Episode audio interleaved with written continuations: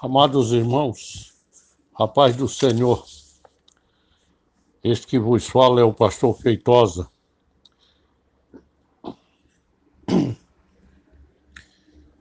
E eu quero compartilhar com os irmãos nesta manhã dois versículos da palavra de Deus que se encontram no primeiro livro da Bíblia, Gênesis, no terceiro capítulo versículos 9 e 10. Gênesis, capítulo 3, versículo 9 e 10, que nos diz assim a palavra de Deus. E chamou o Senhor Deus a Adão e disse-lhe: Onde estás?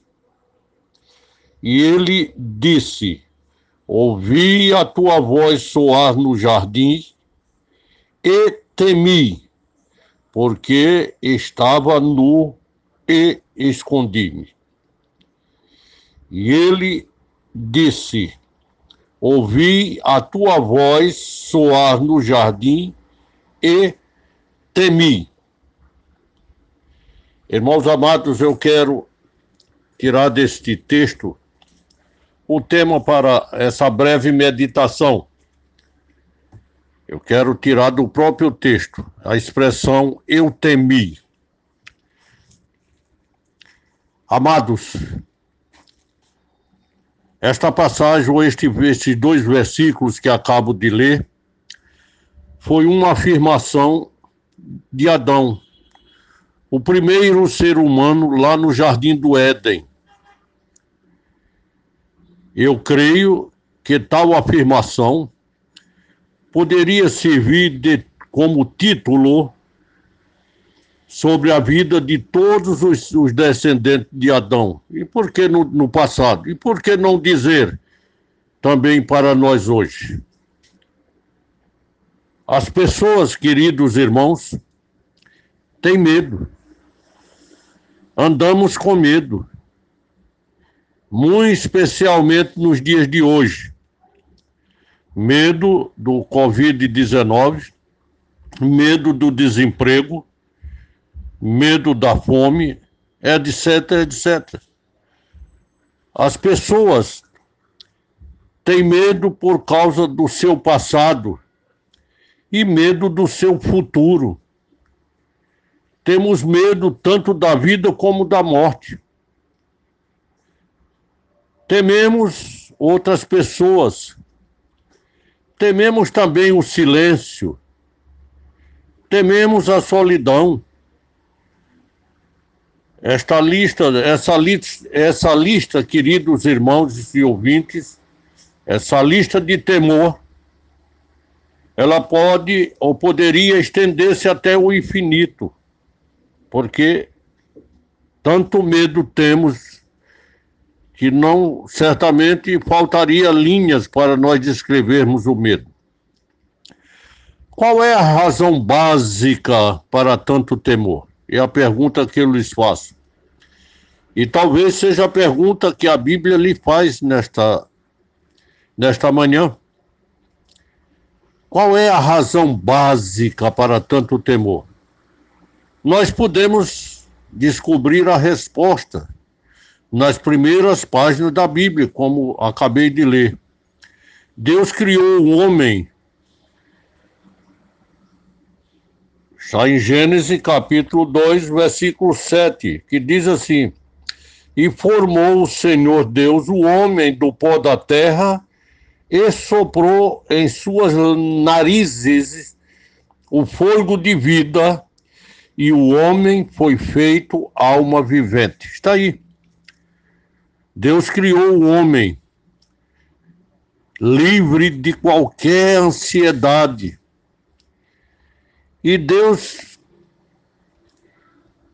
desejava manter esta comunhão com o homem.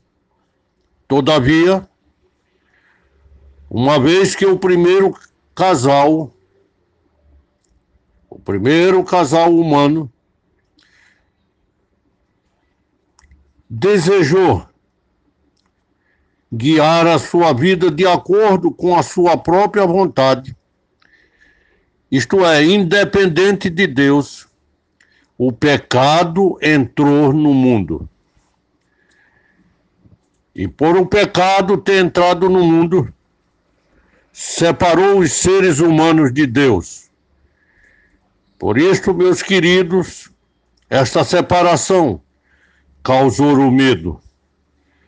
Então, a primeira coisa que Adão disse para Deus depois da queda foi: temi. Estava diante de Adão uma nova experiência. Por isso, desde então, o medo persegue as pessoas. Queridos irmãos, queridos ouvintes, Deus não quer que o homem seja escravo do seu medo. Não é esse o querer de Deus. E por isso ele nos mostra o caminho para escapar de sermos livres, para sermos livres da pressão do medo. Jesus é o caminho, Jesus é a verdade, Jesus é a vida. O Filho de Deus, Jesus Cristo, ele tornou-se homem e, e, e entrou no mundo. Veio a este mundo de medo para remover a sua causa, ou seja, remover os danos do medo. A separação do homem com Deus, para fazer isto, Jesus foi abandonado, queridos irmãos e ouvintes. Foi abandonado por quem? Pelo Pai, por Deus. Onde? Lá na cruz do Calvário. Jesus Cristo tornou-se nosso substituto nosso substituto. Ele é o cordeiro vicário, é o cordeiro substituto do homem. Que homem é este? O homem culpado. E a palavra de Deus nos relata que ali no Calvário, durante três horas de trevas, ele, Jesus, experimentou angústia e angústia esta sem precedentes. E por isso ele clamou ao Pai, dizendo: Deus meu, Deus meu, por que me desamparaste? Que pergunta, que pergunta. Eu posso dizer que pergunta salutar para nós hoje. Irmãos amados, Queridos, Jesus, ele teve como objetivo único e insubstituível, objetivo único e insubstituível de livrar todos os que com medo da morte estavam por toda a vida sujeitos à servidão. Que coisa!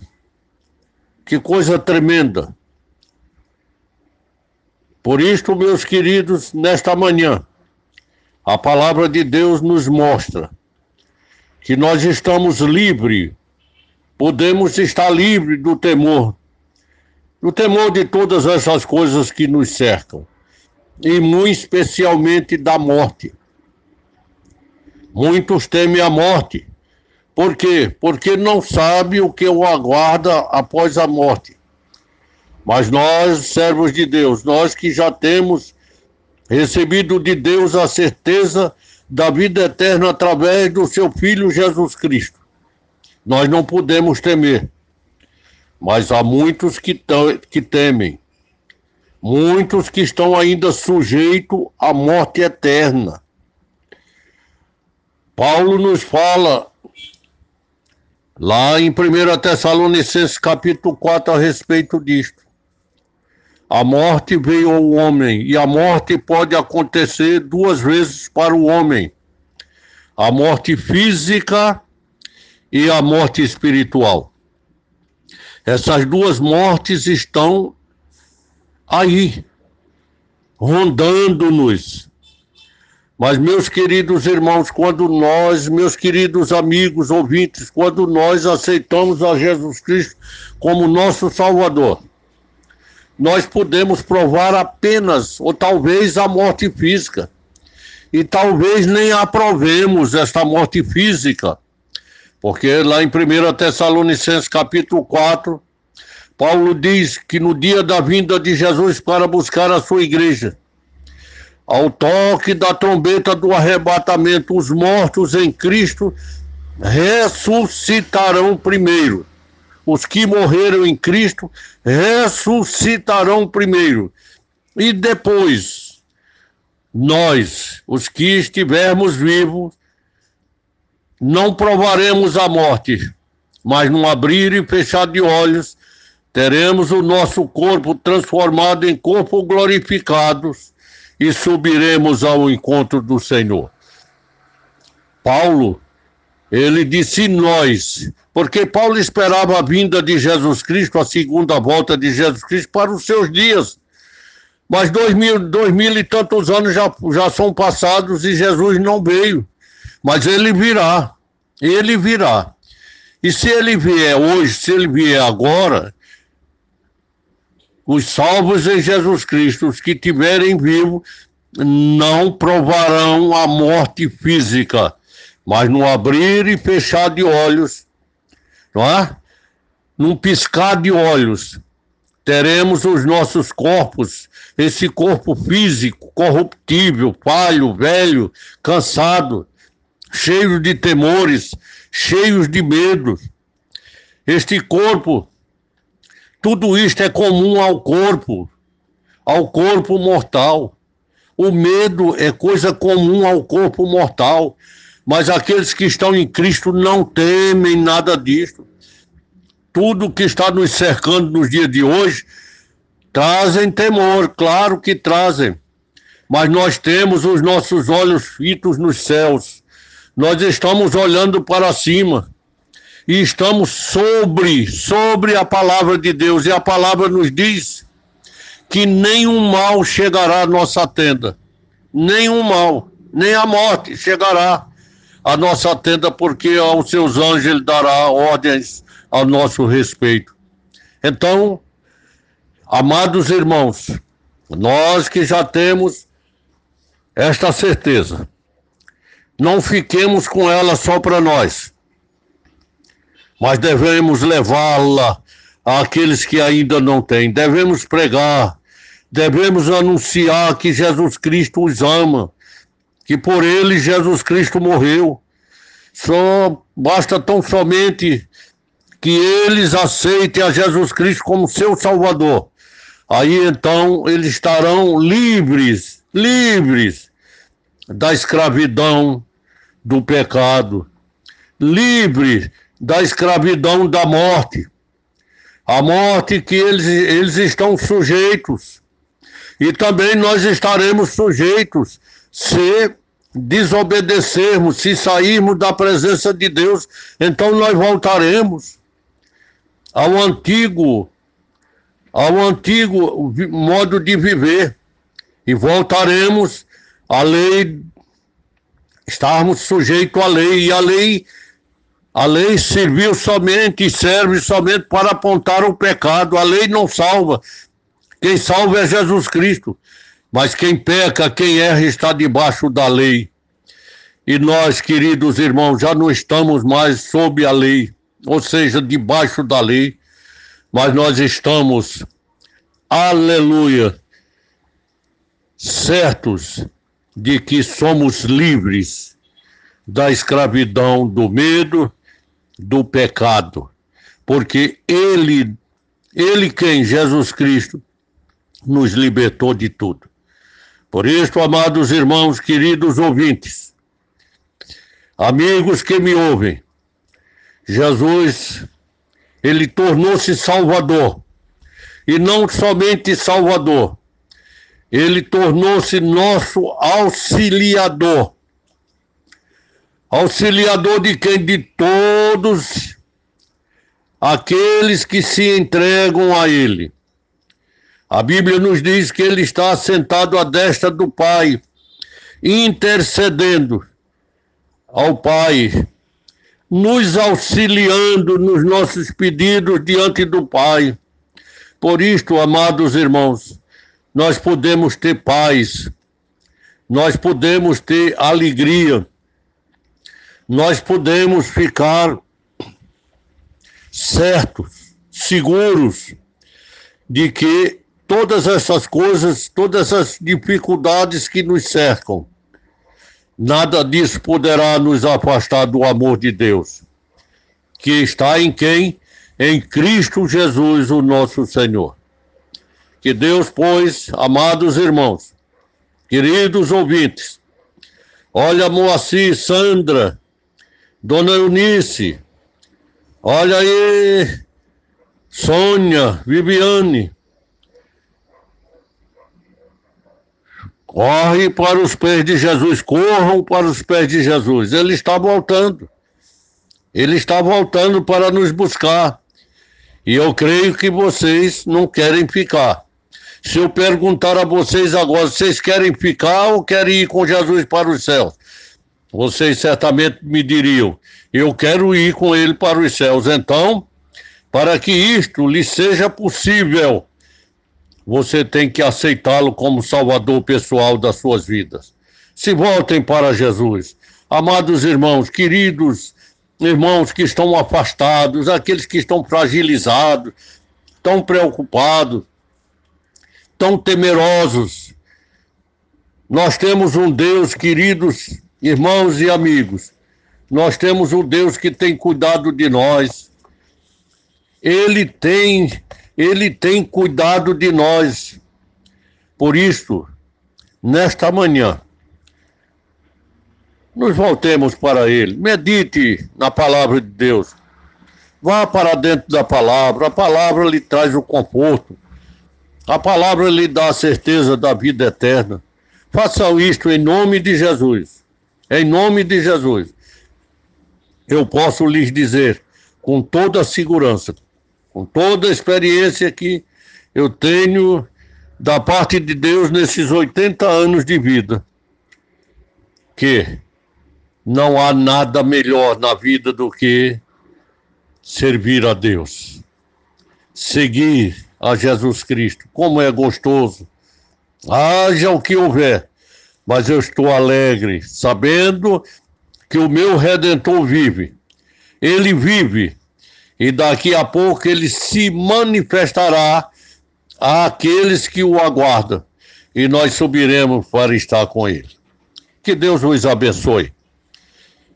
Em nome de Jesus. Eu quero cantar o hino 140 da nossa harpa cristã, que nos diz assim: mais uma vez eu lhes peço desculpa pela voz, hein?